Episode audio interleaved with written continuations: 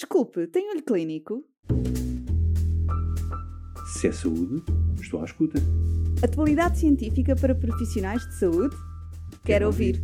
Olho Clínico, o seu podcast de discussão científica.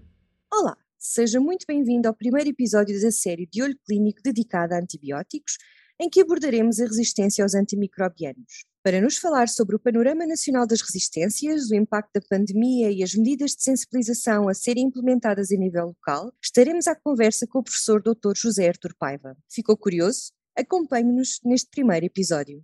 Olá, hoje temos a honra de ter connosco o professor José Artur Paiva, diretor de Serviço de Medicina Intensiva do Hospital de São João e diretor do Programa Nacional de Prevenção e Controlo de Infecção resistência antimicrobiana, TPCIRA, e, portanto, com um papel fundamental naquilo que é o tópico de hoje, que denominamos como reduzir as resistências antimicrobianas. Esta é uma missão de todos. Olá, professor Gertrude Paiva, muito obrigada por estar aqui conosco a inaugurar o nosso primeiro episódio sobre antibióticos e, de facto, os antibióticos vieram revolucionar a prática clínica e salvar muitas vidas, mas recentemente a Organização Mundial de Saúde sinalizou o aumento de resistências antimicrobianas como um problema mundial e para o qual devemos todos estar conscientes. Portanto, inicio aqui a, a nossa conversa. Gostaria que nos falasse um pouco deste alerta e quais as estimativas caso esta tendência permaneça.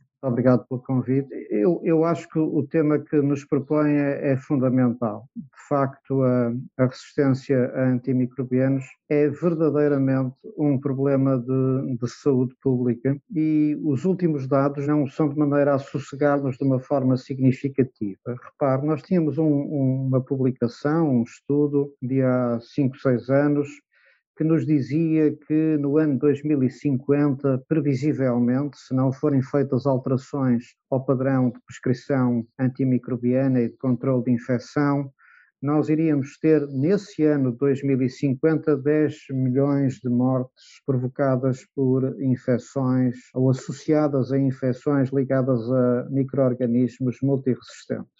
E, e, muito recentemente, há cerca de, de alguns meses, a, a, Lancet publicou um paper muito, muito relevante que se chama Global Burden of Bacterial Antimicrobial Resistance in 2019. É uma análise sistemática com base de dados de uma panóplia de países enormíssima à escala mundial e faz uma análise do que acontece, aconteceu em 2019. E, e a conclusão é, é, é terrível, diria eu. A conclusão é que 4,95 eh, milhões de pessoas hum, morreram de alguma maneira com, com causas associadas à resistência eh, das bactérias aos antimicrobianos e que 1,27 milhões morreram diretamente, são mortes diretamente atribuíveis à resistência por antimicrobianos.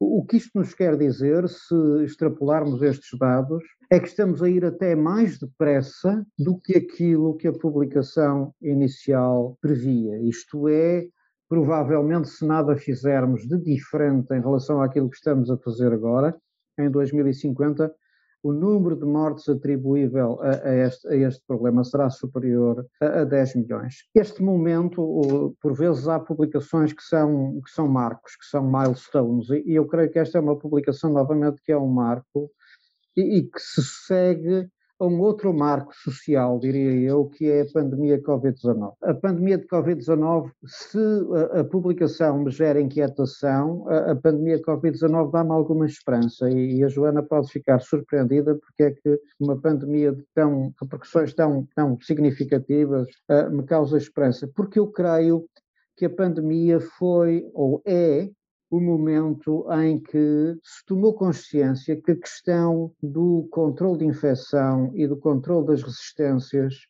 é, é uma matéria de todos nós. Não é uma matéria apenas dos profissionais de saúde, é, é uma matéria da sociedade em geral. É, é algo que nós já devíamos saber, isto é, os grandes problemas de saúde pública carecem do empenho de toda a sociedade para a sua resolução mas eu creio que a Covid-19 veio despertar essa consciência participativa e, e, creio até, se me permite, que a população portuguesa, ou o cidadão português, deu um excelente exemplo dessa consciência, dessa participação. Portanto, abre uma esperança que possamos alavancar nesta experiência da Covid-19, uma série de mudanças e de alterações que nos que nos invertam este desfecho. Eu gosto sempre de dizer que as previsões são feitas para não se cumprirem. É a única razão de fazer previsões. O resto é, é, é acertar no totobola, não é? Quer dizer, nós, nós, só prevemos aquilo que queremos mudar, nós não queremos que as previsões sejam fatalidades. Exatamente. Oh, professor, mas neste contexto, e permita-me aqui só em linha com o que estava a dizer, eu por acaso ia precisamente referir esse artigo que o professor o professor referiu, que realmente não é muito animador, e em linha também com, com a resposta que o professor me estava a dar, eu ia precisamente pegar no impacto da pandemia. Portanto, vemos que o impacto da pandemia poderá ser positivo neste contexto de consciência e de otimizar medidas de prevenção, etc., não é? Portanto, podemos ter aqui um impacto positivo nesse contexto.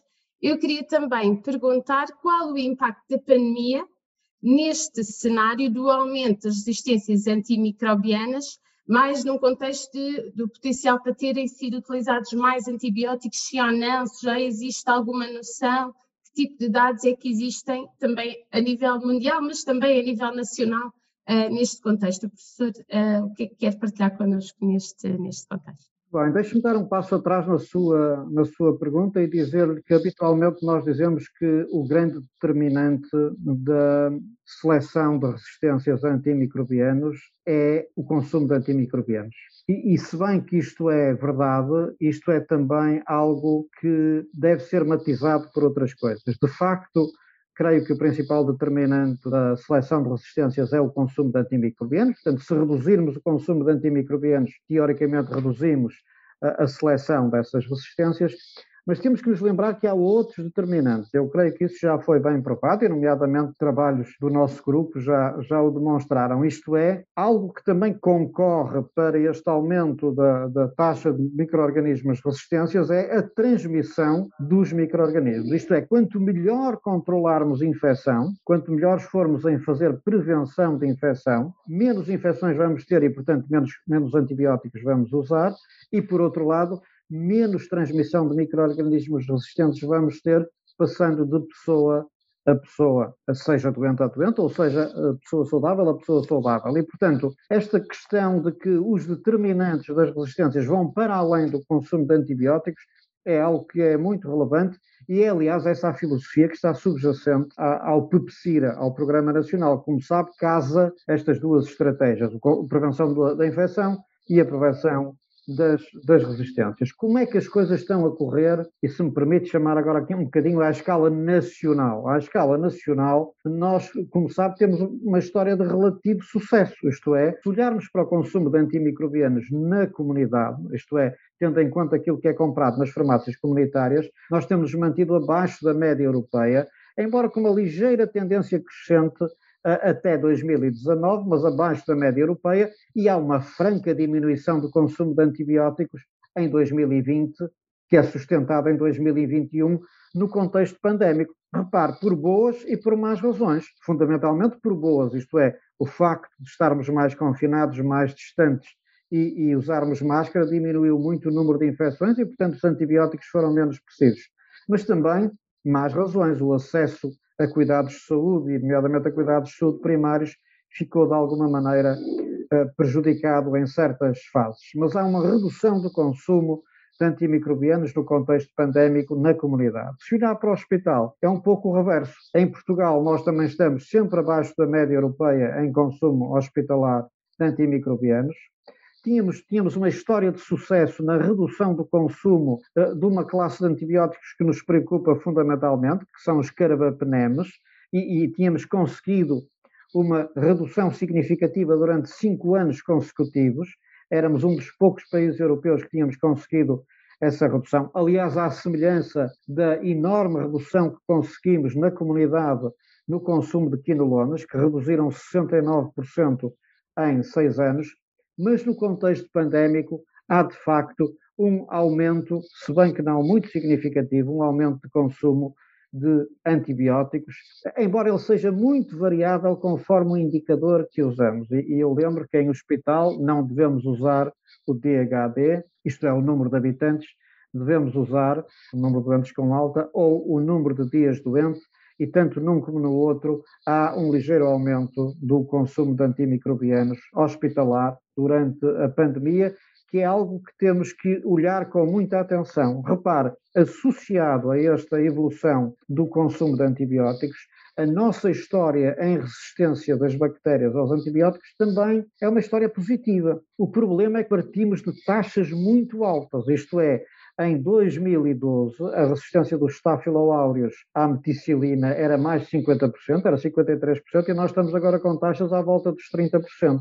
A resistência do Acinetobacter ao carbapenems era de 70% e nós estamos com taxas agora marcadamente inferiores, bastante inferiores. E se olharmos para outros micro-organismos, como por exemplo o Enterococcus faecium na sua resistência à vancomicina, temos também reduções francas da resistência. Só que partimos de valores muito altos, ou de valores mais altos do que a média da Europa, e portanto estamos agora neste curso descendente a tentar chegar à média europeia. Mas este aumento de consumo a nível hospitalar está também associado potencialmente às ventilações associadas à Covid e posteriormente infecções bacterianas ou, ou não necessariamente? Ele é muito difícil de analisar, sabe, Joana, porque, e, e carece de ser feito, porque repare, um, um aspecto é esse, de facto, o doente Covid-19 grave, que é aquele que foi internado, tinha muito baixa taxa de co-infecção bacteriana, mas teve uma alta taxa de superinfecção, isto é, muitas vezes desenvolveu infecções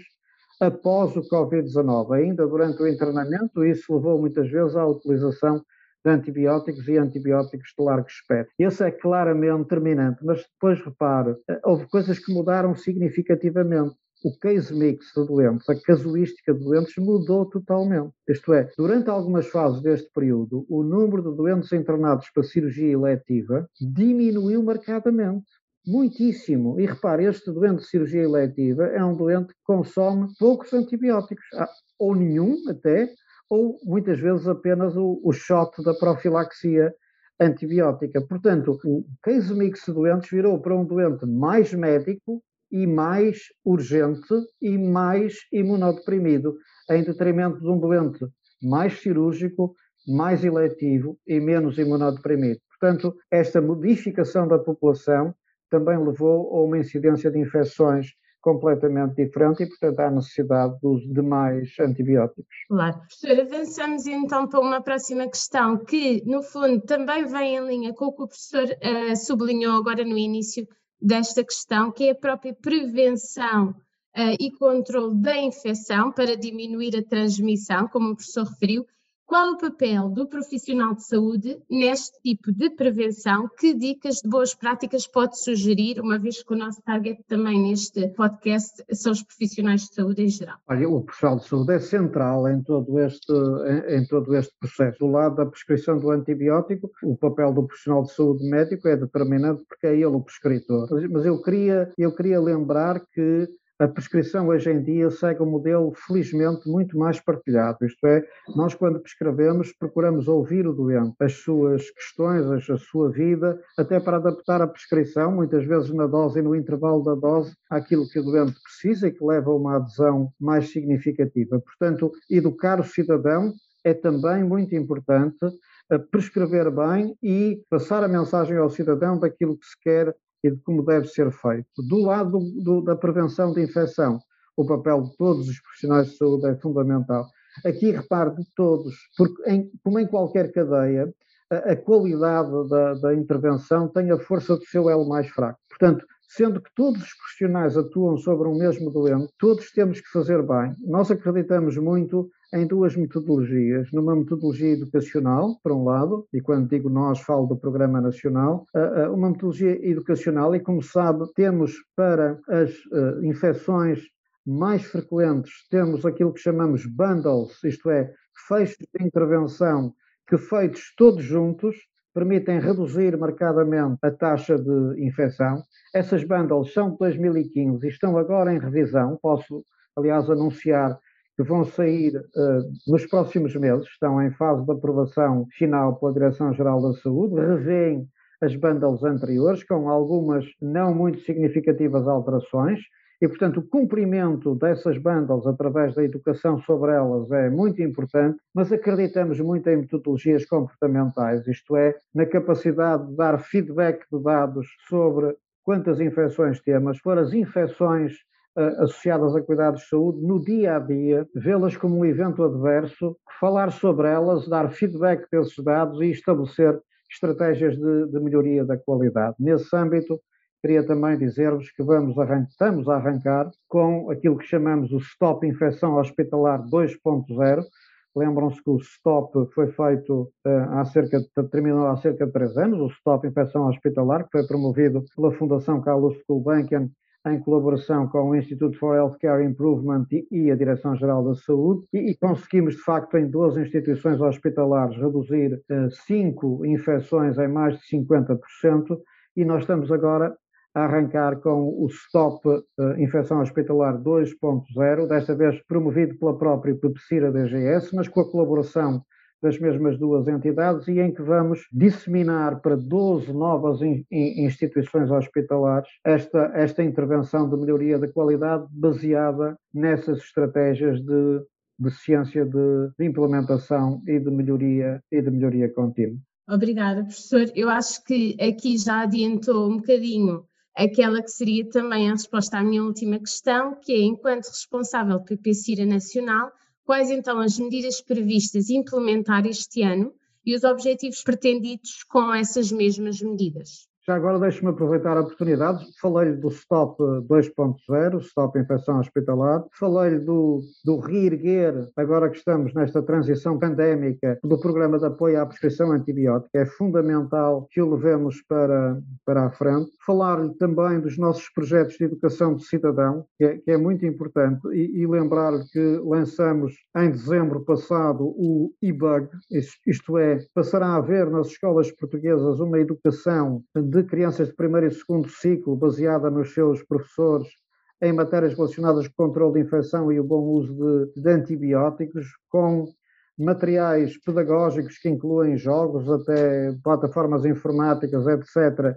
que educam nestas, nestas matérias, num projeto financiado pela, pela Grant. Muito interessante. E, e, também, já agora, falar-lhe de, de, outro aspecto, que é a tentativa de conseguirmos aquilo que é a vigilância epidemiológica integrada, de matriz única e automatizada, para reduzir a carga de trabalho que a vigilância epidemiológica dá aos nossos profissionais de saúde. E, e temos um projeto com a ARS Norte uh, no sentido dessa integração, isto é, de conseguirmos que uh, as plataformas informáticas vão beber aos, aos registros clínicos e aos registros laboratoriais uh, os dados que permitem depois uma integração das três vigilâncias epidemiológicas, consumo de antibióticos, uh, existência de infecções e resistências a antimicrobianos, de forma a podermos reduzir carga de trabalho, aumentar a eficiência e melhor desenhar ciclos de, de melhoria de, de, qualidade. Portanto, são estes os grandes, os grandes projetos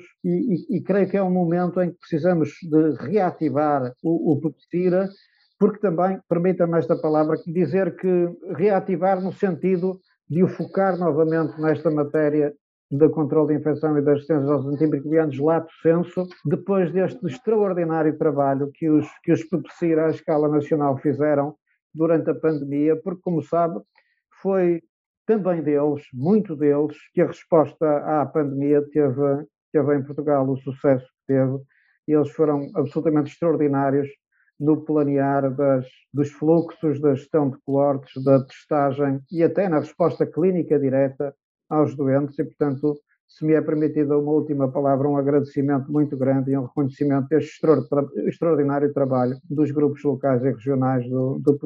Muito bem, professor, acho que terminamos realmente da melhor forma com este reconhecimento do trabalho que foi feito durante a pandemia e também com, com os tais projetos que estão previstos para este ano, que demonstram que realmente está a ser pensado e está a ser feita muita coisa no sentido de diminuir então estas existências. Obrigada pela sua colaboração. Foi um gosto tê-lo aqui conosco. Espero que este podcast tenha de alguma forma contribuído para mais um passo nesta sensibilização e consciencialização geral para travarmos atempadamente esta que pode ser a pandemia dos próximos tempos. Não esqueçamos que esta é uma missão de todos. Obrigada, professor, mais uma vez. Obrigado. E até à próxima. Se é saúde, estou à escuta. Atualidade científica para profissionais de saúde? Quero ouvir. Olho Clínico, o seu podcast de discussão científica.